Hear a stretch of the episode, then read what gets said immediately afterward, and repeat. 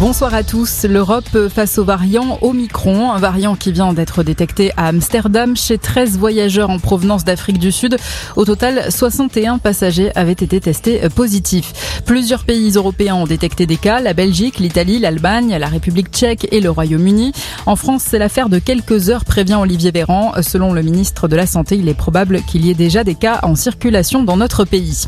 Pour faire face à l'arrivée de ce nouveau variant classé comme préoccupant par l'Organisation mondiale de la santé, les mesures sanitaires se durcissent.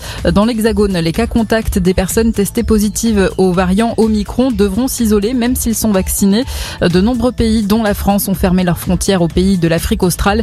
Israël interdit à partir de ce soir l'entrée des ressortissants étrangers sur son territoire. La crise migratoire au cœur d'une réunion qui a lieu en ce moment entre la France, l'Allemagne, les Pays-Bas et la Belgique, ainsi que des représentants de l'Union européenne, d'Europol et de Frontex, l'agence européenne des frontières.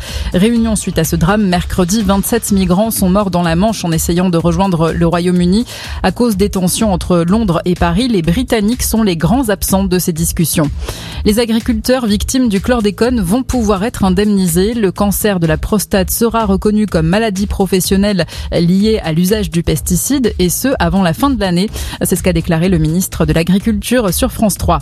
Alerte orange pour risque de crue dans le département du Nord. 60 personnes ont été évacuées cet après-midi et placées à l'abri dans une salle communale.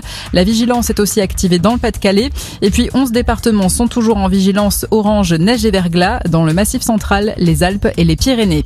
Le foot est la suite de la 15e journée de Ligue 1. Le Paris Saint-Germain s'impose contre Saint-Etienne 3-1. Neymar est sorti sur une civière, la cheville tordue. Ce soir, on suivra OM 3 à 20h45.